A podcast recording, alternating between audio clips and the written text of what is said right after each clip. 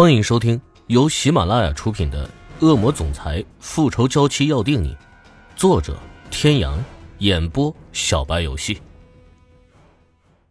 第一百三十二集，金世琴的一声轻喝，车子利落的停在路边。然而，当林宇哲在看到眼前圆形拱门上的四个大字的时候，换作理智的最后一根弦，崩断了。西郊墓园。他用力握住金世琴的一根胳膊。哼，这就是你要带我来的地方，啊，金世琴，我真没想到，你的心机如此深沉，还真是做戏做全套啊。他的语气很不屑，说出的话也极尽羞辱。金世琴好不容易才消散下去的泪意又重新涌了上来，他用很受伤的眼神看着林宇哲，心碎的问道。宇哥哥，要怎么样你才会相信我？林宇哲松开他，转而将他整个身体转向了他，用着一种近乎轻佻的语气说道：“金世琴，不管你说什么，我都不会信的。我的小雨怎么可能会死？他怎么可能舍得抛下我？哼，我知道你喜欢我，你告诉我，你想要什么？想让我上你吗？”啊，没问题啊，我现在就可以满足你。说着，他就狠狠的吻上金世琴的唇，两只大手也开始拼命的撕扯她的衣服。金世琴被他这狂浪的话语以及接下来更加疯狂的举动吓傻了，直愣愣的一点反应也没有。直到听见一声布帛撕裂的撕拉声时，金世琴感觉到自己胸前一凉，随即带着湿热的唇印在了上面，并且一路向下。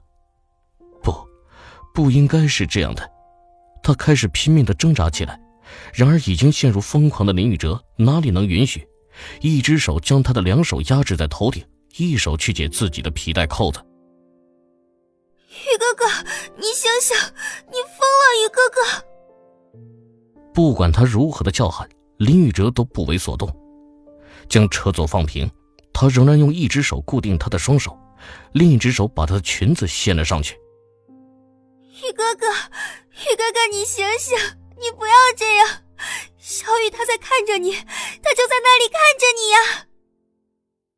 已经感觉到男人在撕扯他内裤的金世琴，狂乱中尖叫着吼出这句话。果然，在听见小雨的名字之后，男人疯狂的举动瞬间僵住，搭在他上方的身体也变得僵硬无比。被桎梏的双手在恢复自由之后，紧紧的环住自己的身体。男人眸中的血色也渐渐消退下去，他放开金世琴，倒向驾驶座，两手再次狠狠地砸向方向盘，发出一声如野兽般的嘶吼。时间仿佛停滞，车厢内一时间只剩下金世琴低低的呜咽声。于哥哥，他缩在角落里一动不动，看着那个伏在方向盘上一动不动的男人。这是他第一次看见这个男人如此疯狂的一面。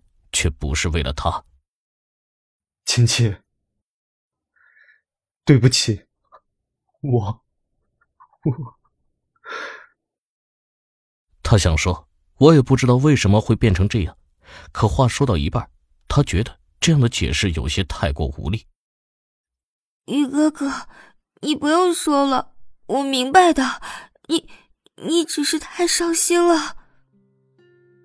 金世琴替他给自己找了一个借口，他不想再去想刚刚发生的一切，那只会让他更难堪。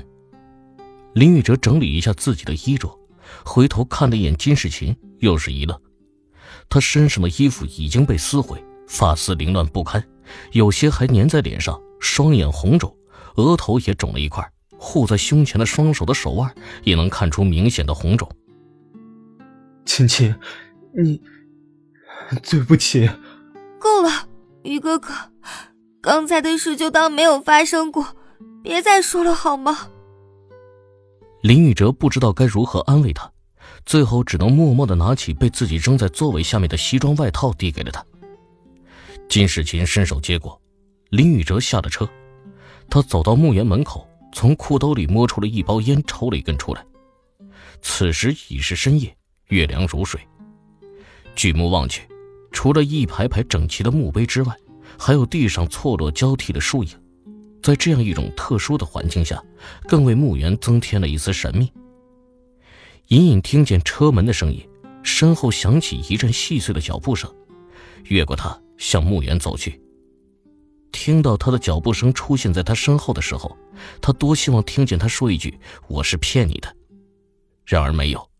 他机械地跟在他的身后，看着前方裹在自己宽大外衣里的瘦弱身躯，他的心里是无尽的懊悔。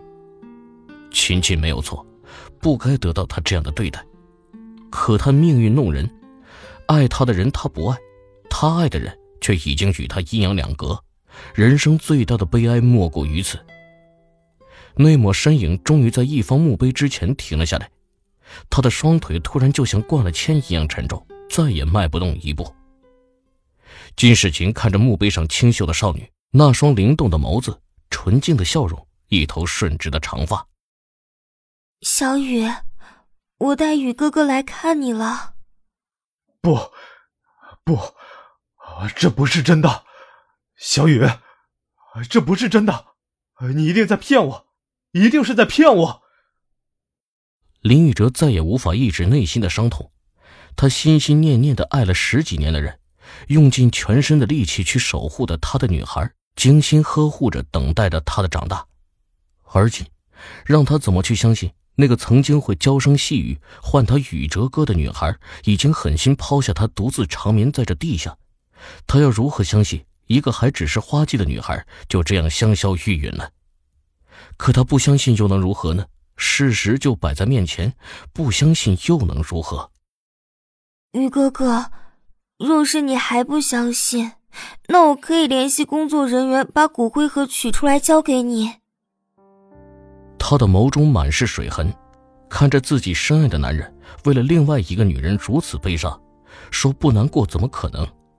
可是戏他还要继续演下去，已经开了头，他无法在最关键的时刻喊停。小雨，他已经按照你的意思做了，但愿老天有眼。别让雨哥哥的心也随着你一起去的。金世琴欲掏出手机，却听见他说：“不用了，别去打扰他了。”金世琴的心里总算一块大石头落了地。若是林宇哲固执的不相信池小雨已经死了，那他还真不知道去哪里给他弄个骨灰盒出来。他在包里摸索了一阵，摸出一个录音笔，递给林宇哲。这是在小雨留下的遗物中找到的，里面有他想要对你说的话。于哥哥，我一直都没有告诉你真相，就是怕你会接受不了。如果你要怪我，我也没有任何怨言。你在这里好好陪陪他吧，我去车上等你。各位听众朋友，本集到此结束，感谢您的收听。